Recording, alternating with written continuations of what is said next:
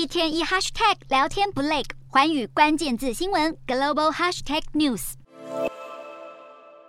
马来西亚前首相马哈迪已经年届九十七岁了。目前，他不但是右派政治组织祖国行动阵线的临时主席，更宣布他将在第十五届全国大选要再次竞选国会议员。而马哈迪与组织成员开会后表示，选择再次的出战竞选，不是为了要出任下一任的首相，而是要成为人民代表。但目前组织还没有决定首相的人选。马哈哈迪表示，唯有赢得大选，首相人选才有意义。